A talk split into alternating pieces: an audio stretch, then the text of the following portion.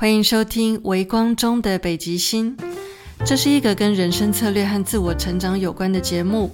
我是微光中的猫 Claire，也欢迎你追踪我的 Instagram，我的账号是 Mui Queen，M U I Q U E E N。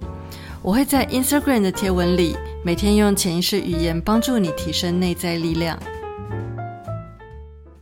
好，我们这一集节目的来宾是 Polly。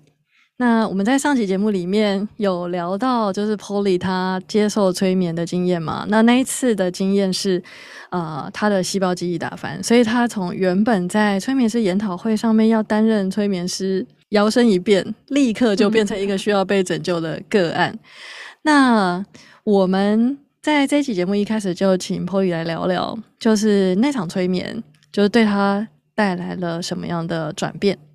那场催眠的转变，其实我觉得他呃，他有趣的事情是，当下回来消化完之后，最直接的就是对于那段亲密关系的想法会改变，因为看到了很多，就是会突然了解说，哦，原来是因为我们有过去的约定啊，或者记忆，然后就实际的，就是会开始反思自己的亲密关系状况。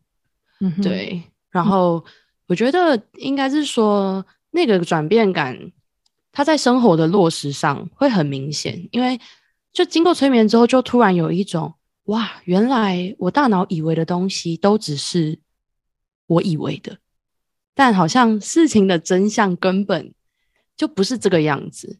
在你那段感情里面，你原本认为是什么样子？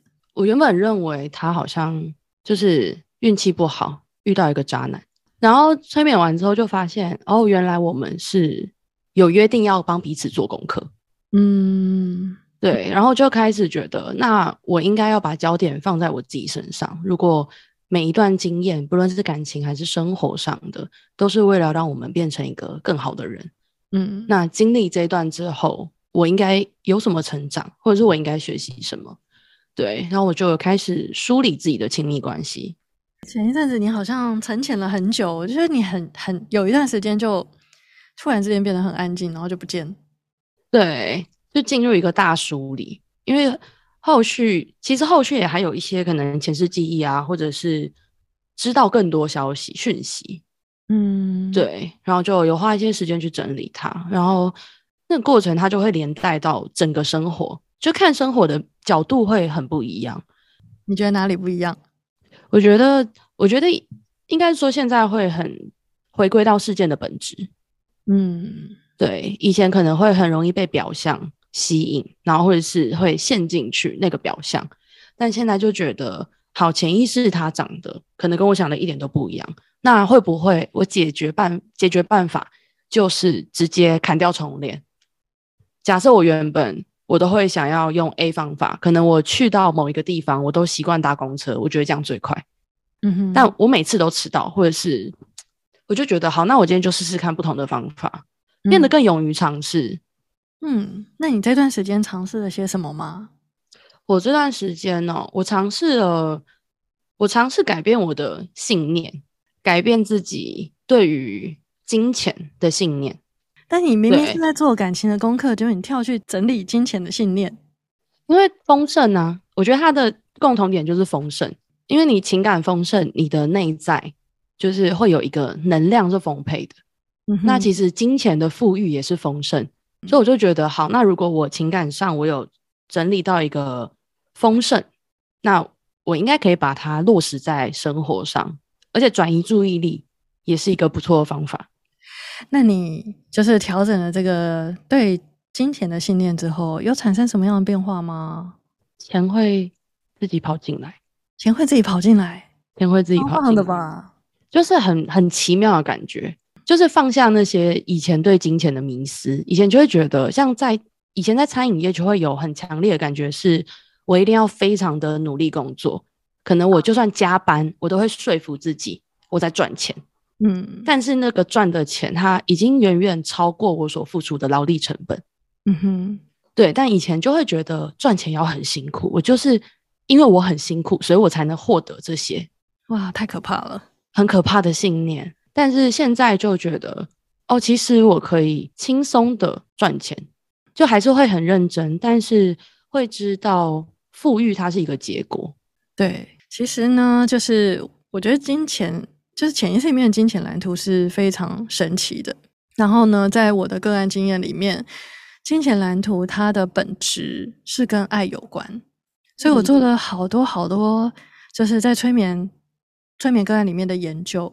我有超级多催眠个案，他们比对出来的呃状态都是一样的，就是呢，这个人他的金钱的流动方式，我说的不是他用钱的方式哦，嗯，是他现实生活中整个金钱的模式，比如说他的钱会用什么样的管道进来，嗯，然后能不能留下来，他的外在环境有没有人会跟他要钱，或者有没有什么东西会跟他要钱，他钱会有个破口，还有就是。嗯，当然也包括他自己在用钱的时候的一些方式，这些其实都会综合在一起，就会形成一个整体。他的那个金钱在他的生活中的一个流动、流来流去的这种状态，然后会有一个呃结果。那它会形成一个模式，就是每个人的金钱在某一个阶段都会有一个呃属于自己特定的模式，但是这个模式都跟这个人他的爱的蓝图，就是爱的本质是完全 match 的，所以他怎么样去让这个爱流动或是不流动，他的金钱就会跟他的爱的这种流动的状态是一模一样的。所以，比如说像是最常见的是，在感情里面，有人如果他是过度付出的，那过度付出他就会一直塞给别人一些东西，反而会让对方很有压力。然后你就看他的金钱的流动状态，他的金钱就会一直出去，一直出去，然后不会留在他身边。嗯，因为他的那个爱是倾巢全出的，他没有考虑到他自己，可是这样就变成一个一个失衡的状态。所以呢，他在爱里会感觉很匮乏，正是因为匮乏，所以才想要去更努力的去换更多爱。金钱其实也是一样。他就会更完全一样的想要去换更多钱回来，结果就会更辛苦的让钱都没有留在他身边。对，对啊，真的很神奇耶！所以你帮自己做了一个这种整理是非常棒的。对，而且其实它就是把你整个焦点放回自己。嗯，超级超级重要，因为真的就是外部世界是内在世界的显化，这个真的是的，在催眠的领域里面完全看得一清二楚。真的，而且显化力永远都会超出我们的想象，真的是。那关于这个显化的部分，你可以跟我们做一些实质上的分享吗？就是最近在你的生活当中有哪一些比较明显的显化吗？我觉得很明显的是，呃，我我其实过年的时候我就感觉，呃，我应该会休息一阵子。然后当我真的意念确定说，哦，我可能。几月几号这一天我要开工，嗯，我的意念确定发送出去之后，我真的个案就全部进来，而且就是很当天那种，很可怕。我想说这是闲话，哇哦，这么快，真的是。然后或者是呃支持的力量，我觉得也是显化很快的东西。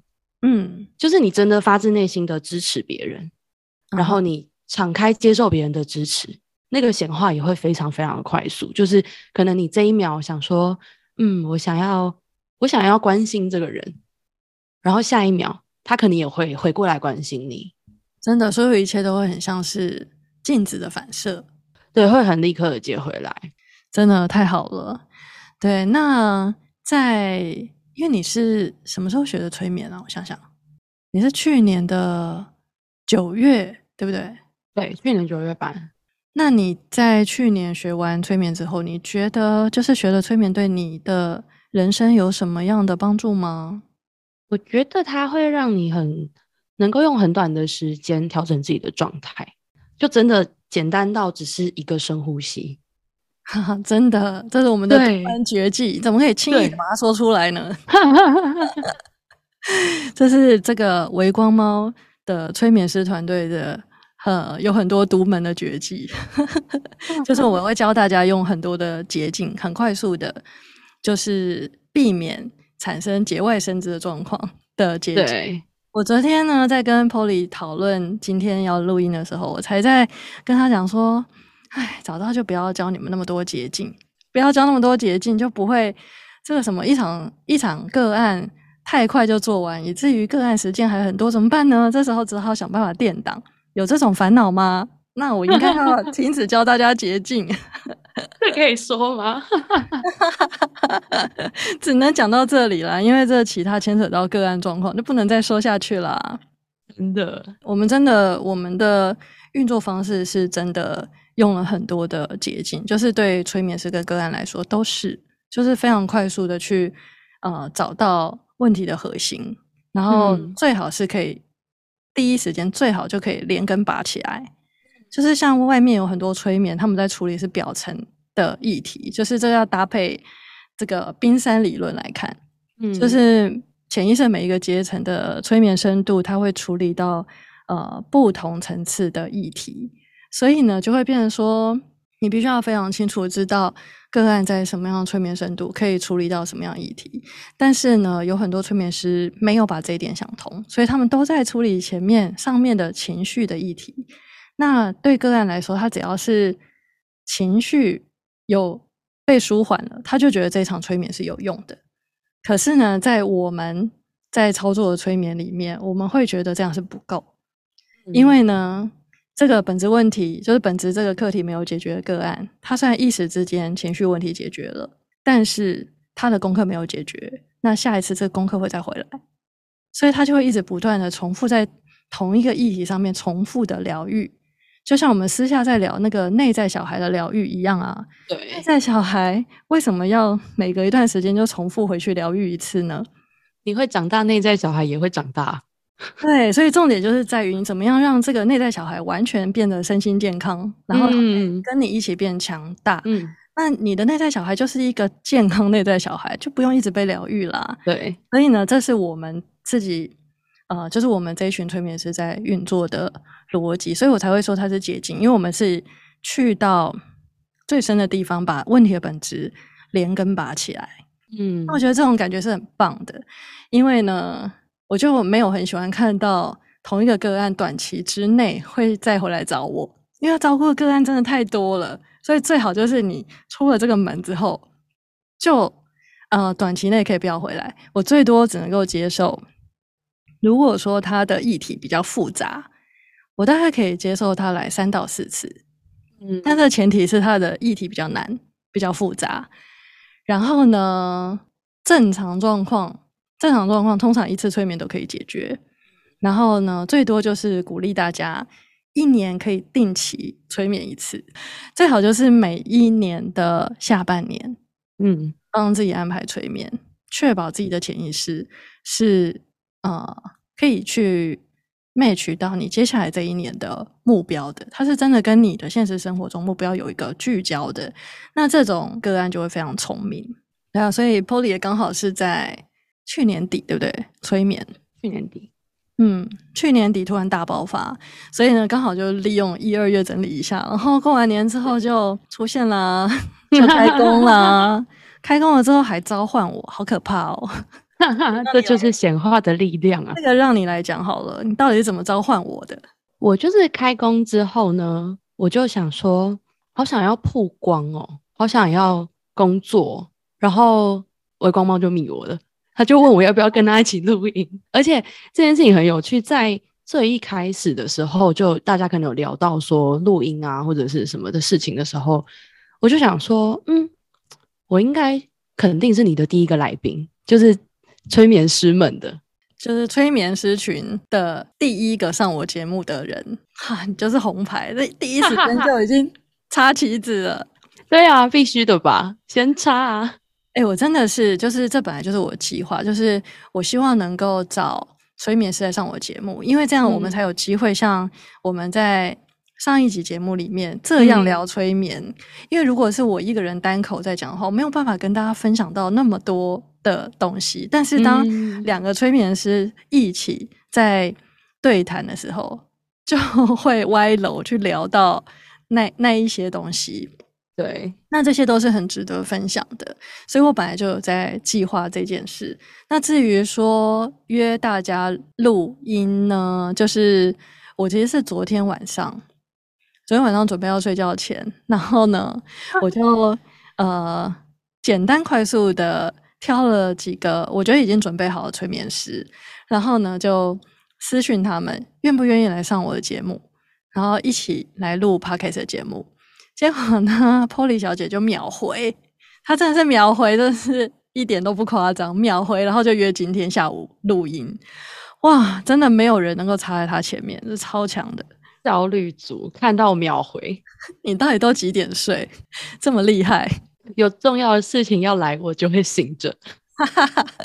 神圣秩序永不出错，正确，真的非常神奇耶。那我想要请你跟我们聊一聊，就是你在学的催眠，知道这个潜意识的呃运作机制之后，除了改变你的信念系统之外，你在现实生活中，你有怎么样去运用催眠吗？因为有很多人认为说，学了催眠之后，好像只能够呃当催眠师，但我常常在跟大家分享，就是说，你学了催眠之后，不要只有在做个案的时候是学了催眠的催眠师。而是你必须要把催眠运用在你的日常生活当中，所以我很热爱听各位催眠师去聊聊，学了催眠之后，你到底是怎么样把催眠，就是这种潜意识运作运用在你的日常生活中？你用在哪里？我觉得这一点很有趣。我们后面在节目里面还会有更多来宾会 分享各式各样的这种用途。那我今天想要听 Polly 版本，我昨天才正好运用了催眠。故事是这样子的，就是呢，因为我上一集有提到我有两只猫嘛，对，然后就是两只猫，它们加起来的重量大概是九公斤左右，然后这两只猫就非常的爱我，嗯，毕竟我也会跟他们聊天，我就是动物沟通师，所以我们大家感情都非常的好，好到呢，他们每天都会跟我一起睡觉，但是每天我都会被大概九公斤的重物压着，所以就导致 我就越睡越累。你是说你在睡觉的时候，那九公斤就压在你身上？对他们，而且他们很淘气，他们会一个小的在胸口，然后就眼神一直看着你，巴扎巴扎的，好可怕！然后我睡得着，我都会把头盖起来，然后另一只就会压在你的就是大腿，因为猫很喜欢窝在那个窟窿，就是大腿中间的那个窟窿。对，然后我就会被十字固定。哦，真的。对，所以我连翻身我都翻不了，然后就因此呢，这个甜蜜的负荷就让我全身酸痛。对，所以我就有去预约，就是那种民俗疗法，拨筋刮痧，超有效。然后我昨天就去拨筋的时候，因为我其实是一个非常非常怕痛的人，就是我完全不能忍痛，我也不太能接受脚底按摩，我超怕痛，我都是怕痛到我会一直请师傅小力一点，然后师傅就会说。你这样子，我只有用摸的，哎，这样就没用啦。对，可是我就真的很怕痛啊。然后结果昨天，因为我以前都会刮到一个程度，我就会，然后那个师傅就会停手，他就会开始把力道收起来。然后我昨天就越想越想说，奇怪了，我明明就是催眠师，我怎么就这样子哀痛？不是有催眠止痛吗？对，所以我就开始帮自己催眠止痛。然后我以前刮就是拨完筋，我其实不太会到有反杀，就是没有刮到那么深层，嗯哼，我都没有到效果最好的状态，不会出痧就对了。对对对对对，就是根本没用力刮，就很 痛嘛，不如拔罐算了。然后我昨天就想说好，因为我真的太不舒服了，所以我就很认真的帮自己催眠止痛，而且我那天我昨天止痛止到我的那个师傅还说这样会痛吗？然后我就说，嗯，还好。然后他就毛起来刮，往死里刮。是同一个师傅吗？同一个师傅，所以他就想说，你转性了。对他想说，哎呦，这哎这小姐今天耐受力不错，那我打铁趁热。可能是吃了十十颗的止痛药，他真的往死里刮哎。然后刮完我就完全瘫软，然后今天早上就大反杀，想说哇，效果非常好，太棒了，划算。真的积太久都出来了。对啊。还有别的吗？太有趣了吧！怎么可以把催眠止痛用在这种地方？很实在，哎，有益身心健康，哎，是真的没有错啦。对啊，你要先把你的肉身照顾好啊。好了好了，而且我知道一件事情哦，就是，呃，应该常常做个案的催眠师都会发现，嗯，就是我刚开始发现是这样子，就是我发现我的每一个催眠个案做完催眠之后，他们的皮肤都像是刚敷完面膜，又白又亮又水嫩。真的，然后呢，后来不久我就发现说，哦，不只是个案，催眠师自己也会又白又嫩又水嫩。但因为我去我做完个案，然后去洗手间的时候看到镜子，我自己也会吓一跳，想说哇，这个皮肤状况真好。然后呢，我后来就发现，就是在我自己身上，我就发现说，越来越多人认不出我真实的年纪。那你你说我是真的有多认真保养吗？我其实也没有到用到什么医美等级，我就没有进过诊所做过医美，但是我就是有本事让大家都以为我比实际上看起来小个一二十岁，一点都不夸张啊！我都常常在说我是老妖精等级吧。那可是我觉得这跟这个催眠是有关系，因为呃有一些研究报告有讲到嘛，就是常常冥想的话，你的身体会呃保持在青春状态。嗯嗯，那这个原这个原理是因为你的身体话，它会处于一个比较好的呃那个叫波段，比如说像浅层催眠是阿尔法波嘛，对。基本冥想也至少在阿尔法波，嗯嗯嗯，但是最好是到更深一点的西塔波是最好的。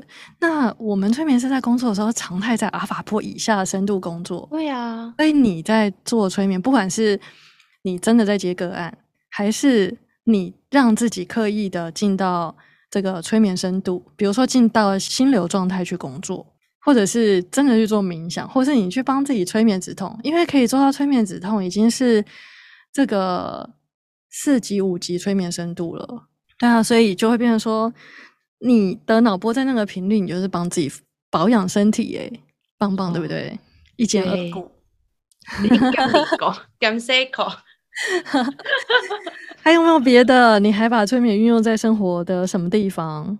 好，比如说，例如说，比如说你想要写文案啊，或是你想要呃做某件事，比如说要跟谁联络，那要联络一些比较重要的事情的时候，最好都是在对的时机点之类的。你有曾经把催眠运用在这些地方吗？我先举我的例子好了，就是呢，我最常用的是我们催眠师在用的和解的这个方式。所以，比如说像我如果今天在外面被有人无理的冒犯，比如说他经过我的时候撞到我，还是干嘛的，那通常就是事情过就过了。可是我有几次经验是我发现我莫名其妙的沉浸在这一种不爽的情绪里面。而且我还会问我自己说，我到底在不爽什么？他也不过是撞到我一下，然后时间都已经过了这么久，可是我却沉浸在这个情绪里面，它导致我没有办法很专心在一个比较好的频率，或者是专心的去，比如说看我要看的书，做我要做的事情，就对我的生活其实是有负面的影响的。那这个时候我就会进到催眠深度。然后用我们在呃催眠疗愈的时候一些技巧，然后就开始做和解，就真的跟刚刚撞到我的那个人做和解。然后呢，这和解很快嘛，几分钟就结束了。然后我就发现说，哇，这个不爽的情绪彻底的消失。然后呢，我能够再专心的再回到我自己喜欢的状态里面，继续我要做的事情。这个是我自己在现实生活中还蛮常用到的。那他人的情绪勒索，情绪勒索，对，或是任何情绪勒索，那你是怎么用的呢？就是我我会感觉到，因为其实做催眠，就当催眠师久了，那个频率它就会基本上就会在那个比较稳定的状态。真的是，嗯，对，所以其实会很容易的感觉到对方是不是过度索取。啊、这个超明显的，对，然后你感觉到之后，但因为你知道他在做这件事情，所以就嗯可以很快的帮自己把这件事情处理掉。就是可能是和解，或者是我觉得最简单的做法，永远都是把焦点放回自己。真的，没就是我发现，我发现哦，你在过度索取。那、好，我了解了，我尊重你，但是我可以有我的选择。对、嗯我就会让那个意念去帮我把这些东西，就让它不要成为一个伤害我的过程。嗯，对，好，太好啦！谢谢你的分享。那在最后的最后呢，我想要请你跟我们聊聊，你在今年有什么想要完成的目标吗？今年的目标接报个案呢？真的很渴望可以接很多的催眠个案。对啊，接个案多好玩，而且我希望可以就是也多一点的宠物沟通。今年真的就是希望可以再累积多一点的实战经验，然后让自己的催眠技术或者是动物沟通都好，可以进到下一个层次。好，这是一个很明确的目标。对，我祝你今年心愿成就。好的，不要随便召唤我，我会 试着。大家都还是会常常召唤我的，因为我们其实催眠师在私底下的联络是非常频繁的，所以像催眠师们做了个案，如果有想要再精进自己的地方，常常都会直接私讯给我，所以我们就会在私底下有很多讨论。那在这个讨论过程当中是很棒，因为不只是遇到状况的催眠师会成长，我自己的资料库也会跟着嗯多一个 data。说哦，原来这个阶段的催眠师他们呃在这里会遇到这个问题，因为对我来说已经太熟悉，我可能已经忘记在这个阶段会遇到这一类型的状况，所以呃，我觉得能够继续帮助大家成为一个。我们说朝顶尖催眠师的方向前进，其实是一件很享受的事情。因为我最梦想的事情就是我可以退休，在家吸猫。对，其实我现在已经就是很久没有接个案，主要原因是因为我肩膀受伤的关系。那我在今年上半年就是有一个新的计划，忙完了之后我会重新来接个案的。但是呢，我觉得就是如果我能够帮助更多催眠师，是能够具备我现在已知的，就是这种有效的去进行催眠疗愈的这些呃这个能力的话，那我觉得就更棒，因为这很像是有很多我的分身，然后呢，大家呃可以就是可以照顾的个案数就会更多，而且我觉得最棒的一件事情是，其实每个催眠师因为都有自己的课题。所以你每个人他在某一个阶段擅长的个案的主题，其实是会有点不太一样的。像我在我还在菜鸟的时候，那时候当然就是接超级多的那种感情议题的个案，然后全部都是前世回溯。可是呢，在后面的这几年，哇塞，真的都是超级难的个案，超级难。它的这个重复模式会被包装成，呃，连我都很难看出来的。一个，就它的本质是被巧妙的藏起来的，所以整个它的功课的结构看起来会很像是 A 主题，嗯嗯，实际上他在做的是 B 主题。如果你被 A 主题骗了的话，那你就会跟个案一起在那边鬼打墙绕胡同。嗯，对，真的是。然后我比如说，我有到后期还有遇过我的个案，他在过去完全找不到问题的成因，完全没有。然后呢？他的疗愈是发生在哪里？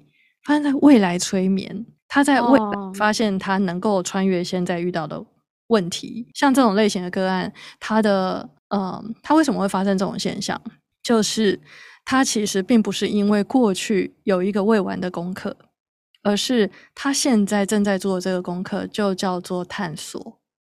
他要能够去扩大他的能力，他要能够去探索他自己的潜力在哪边。所以呢，他别无选择，只有多方尝试。所以他在他人生中会充满挫折。嗯，他他走 A 路走不通，他就会换 B 路，又走不通就会换 C 路。这样他是不是他的生命就强迫他去做各式各样不同的尝试，然后学各式各样不同的东西？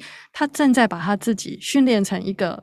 类似全方位的人，对。然后我碰到这种个案的时候，我都觉得说，哇，幸好我没有在我的灵魂的出生前计划里面 我自己，真的，真的好累哦！我在旁边 看了都觉得我心疼。对，真的是好。其实呢，就是。